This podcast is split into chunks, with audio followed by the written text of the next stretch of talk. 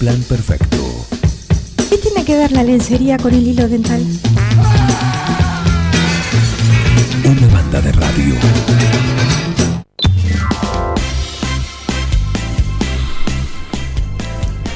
Le gustó a El Guoco el, el menú de Rosé. ¿eh? Sí, Bueno, le gustó, dice, ¿Qué le pida? encantó, le encantó. vas pidiendo. bueno. Hay tiempo. Es buena esa del, del peseto, de, perdón, no, del peseto La de. Fantini también. Hoy le gusta todo lo, y eso que tiene para, para conocimiento, ¿eh? Y para hacerle la- el aguante también. Así que un saludo a, a Julio y Cuoco. Nos vamos a la librería. Lo tenemos al señor librería, al señor Jorge Ginetti. Bienvenido. ¿Cómo va eso? ¿Qué tal, Juan? Buen día, ¿cómo les va? Muy bien, acá andamos. Bueno, muy bien, me alegro. Ayer comentábamos, sí, gracias a la información que nos mandó la señora Elvesia Bibiloni, no sé si la tenés.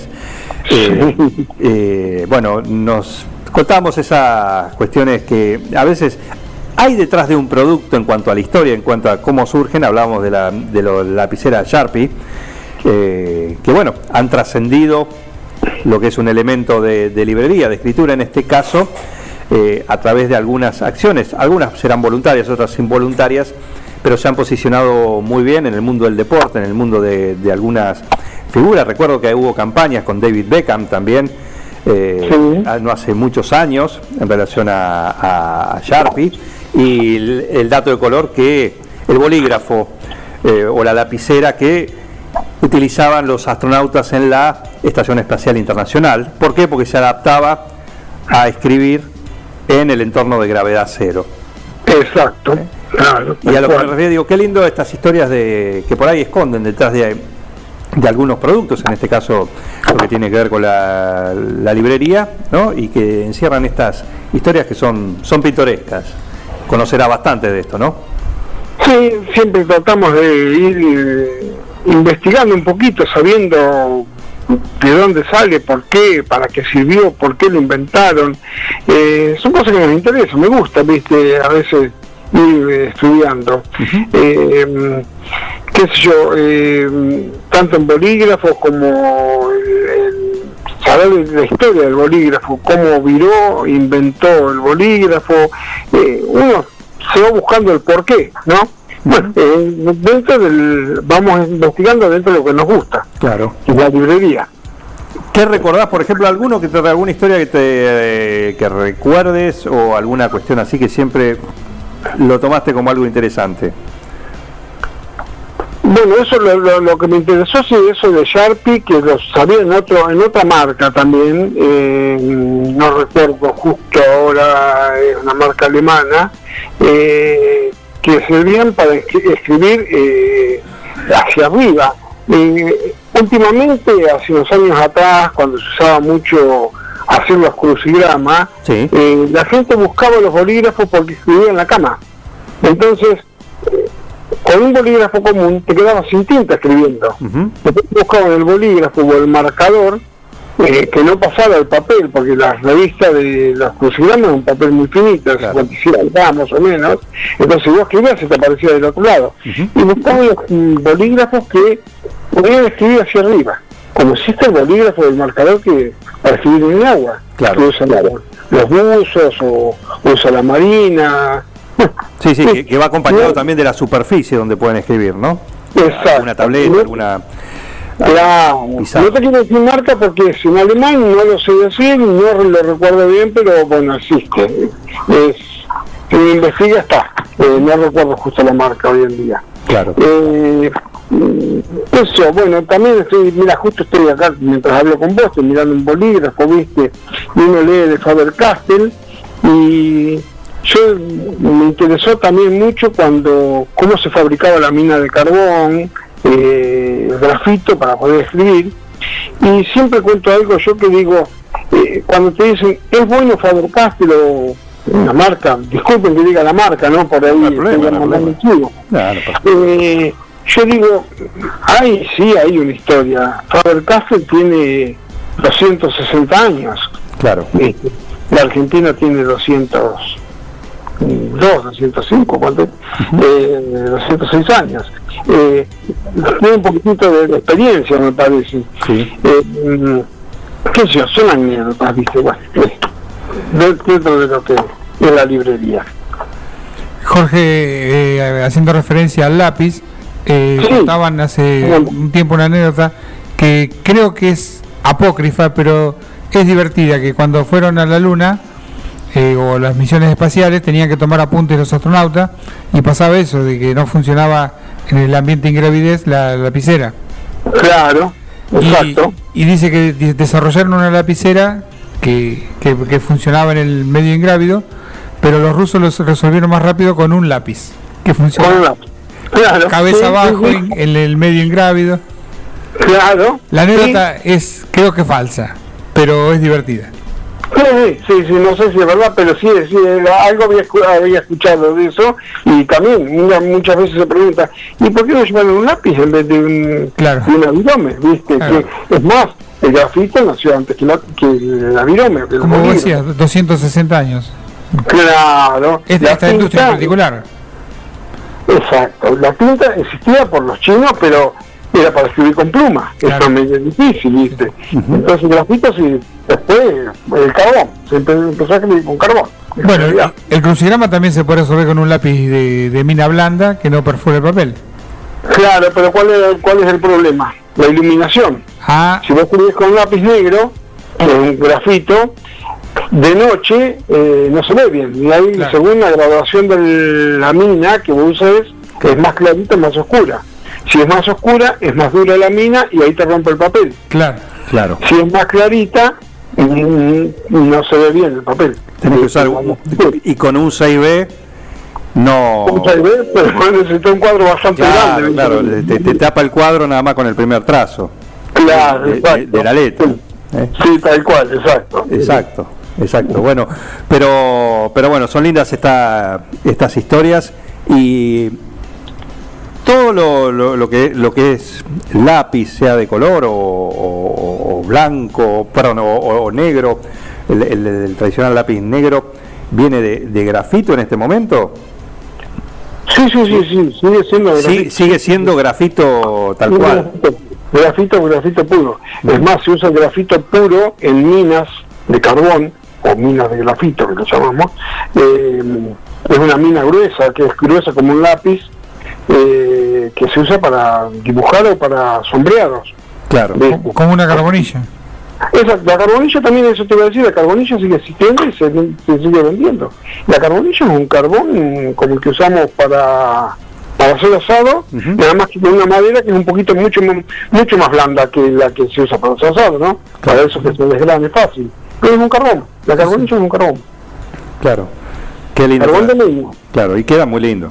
Queda muy lindo. Queda muy lindo. sí. Un- El grafito es una composición eh, química, sería, no sé, eh, que se hace compactada con el carbón y otros artículos que no quiero meterme ahí que no sé. Bueno, y lo, lo que son los, los lápices de colores son básicamente eso, ¿no? Exacto, lo mismo con colorante. Con colorante. se, le echa, se le echa el colorante. ¿Y, qué, y qué- cuál es el colorante que se le echa? ¿Cuál es el producto? ¿Qué es lo que eh, se combina con el grafito? Bueno, mirá, no me Es una no fórmula secreta. Es una fórmula secreta. No, no, creo que son todos vegetales, ¿eh?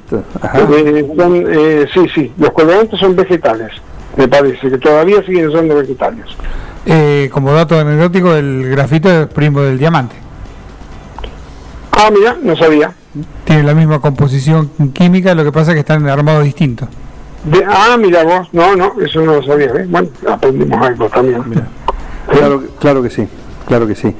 Eh, bien, así que bueno, esta es parte de las historias que, que se esconden detrás de una librería también, ¿no? Detrás de, de- de- de algún de algún producto. Vamos, a ir- vamos a seguir investigando para tener más, más cosas para contar. Por supuesto, por supuesto. Bueno, ahí tenés un montón de, de elementos de observación, de, de, de- lupas, todo eso así para mirar la letra chica de la historia y los catálogos también, ¿no? Claro, claro. Ah, dice, nosotros hablamos muy técnicos. Por eso, No. por eso yo no voy, dice acá un oyente. Por eso yo no voy. Ustedes hablan muy técnico. No, que vamos. No. Así dice. Tocamos un poco, Es un oyente. tocamos ¿no? un poco de oído. Eh, bueno, pero ahora sí, no quiero dar, eh, voy a dar las iniciales, empieza con H y termina con Helvecia. No, O inventan mucho, du- dobla la apuesta. Mirá, no, no se anima a ir a hablar. Dice, yo no sé, vos sabés más. No, yo por ahí toco un poco más la guitarra, nada más. claro, y bueno, y bueno, es una habilidad, ¿cómo no? No, no, no. no. No, pero en, en esto no, en, en esto no. en esto no. No, no, no, eso. Te desafío, te desafío para la semana que viene para que nos sorprendas con alguna historia. Como esta, Bueno, vamos- ¿eh? como esta que, encontramos ayer, eh, que la, la señora que también inventa bastante, pero bueno, lo hace Sí, a través sí, sí. del papel, eh, Y nos, nos mandó la, la historia de esto de, de, de Sharpie, del bolígrafo, y, y como todo lo que ha eh, bueno, todo lo que se ha armado a través como producto y también como campaña de marketing, porque también detrás de un producto hay algo, a veces tiene esos empujoncito de marketing que le vino muy bien. Sí, sí, sí, tal cual. Sí, sí, sí, sí, exacto. Para eso, por eso también para poder trascender tiene que tener bastante marketing. Si no, no, no se conocen. Por supuesto, por supuesto. Acá hay otra otra oyente que dice, es un gran lector el señor Schinetti. Sí, me gusta, pero no, no, no, no, no soy. Me gusta, me gusta la lectura, sí. Me gusta, me gusta leer, me gusta. Me interesa más aprender Claro. sobre lo- las cosas cotidianas. Bien. ¿no? Bueno, ah, te planteamos el desafío. para la semana Vamos a tratar, ¿Eh? vamos a buscar algo. Tarea, vamos a buscar algo. tarea para el hogar. Así que, sí. fíjate, me anoté un cuaderno de comunicados. Con esta cuarentena, con esta cuarentena vamos a tener un poquito más de tiempo, sí. Estamos obligados a hacerla, pero bueno. Sí, pero ojo que están anunciando, están anunciando en este momento la conferencia de prensa en el municipio con eh, las nuevas eh, actividades que estarían habilitadas. Imagino que esto, ahora vamos por ahí tenemos algún detalle más. Imagino que esto tiene que ver también y por ahí les toca a ustedes al comercio. eh, Sí. que está haciendo un pedido de poder por lo menos abrir la puerta también y a- atender con, obviamente, con un protocolo de salubridad, sanidad, manteniendo la distancia, la cantidad de gente dentro de un local, que bueno, Sí, creo, sí. creo que la situación, por lo menos el 9 de julio, lo permite. Ojalá. Sí, acá, perdón, eh, acá sí necesitamos, ojalá se ve que puedan abrir en el rubro nuestro, por suerte estamos habilitados eh, a vender con delivery, Claro. Eh, por lo menos nos permite trabajar, no estamos al 100%, estamos trabajando un 20, 25, 30% quizás, Pero es mejor que estar con la cortina baja.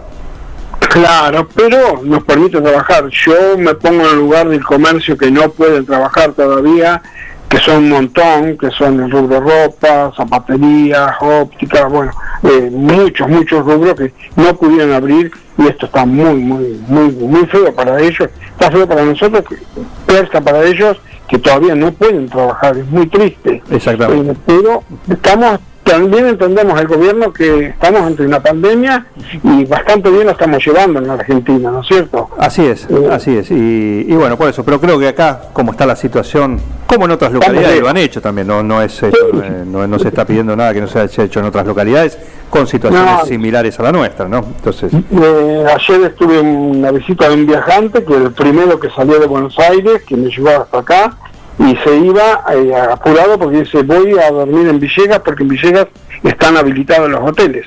claro, Y bueno, en, en Bragado no estaba, en 9 de julio no estaba, en Pebosco tampoco, y él iba a hacer noche en Villegas porque ahí ya estaban habilitados. Bueno, acá pasa lo mismo con los hoteles, los restaurantes, las casas de comida. Y sí. Uh, Sí, pobre, sí. sí, estamos todos muy mal. Bueno, en este Pero- momento por ahí están recibiendo alguna buena noticia.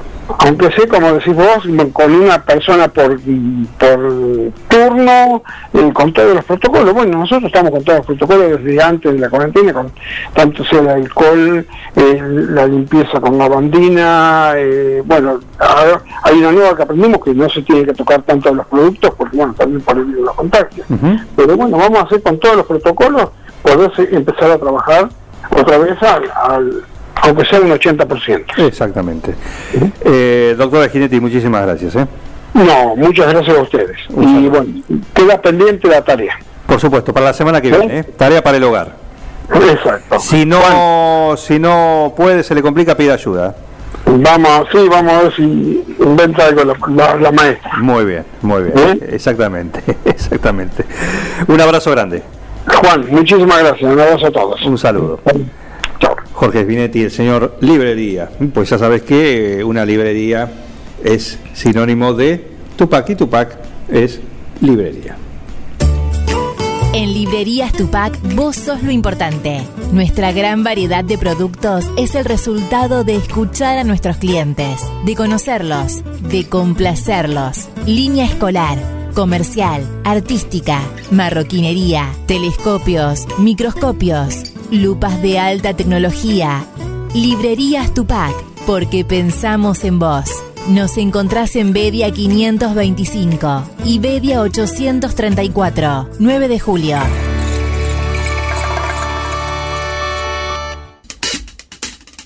Comunicate con un plan perfecto. Lo podés hacer a través del WhatsApp, 2317 1551 7609. sino también a través de nuestros perfiles de Instagram, y también de Facebook. Y si no, tenemos el 524060, que hay una ley acá que dice, Que cuando suena se atiende. ¿quién está ahí del otro lado? Yo, Cristina, pelotudo. Oh shit. Así pueden comunicarse con un plan perfecto. Un plan perfecto. Una banda de radio.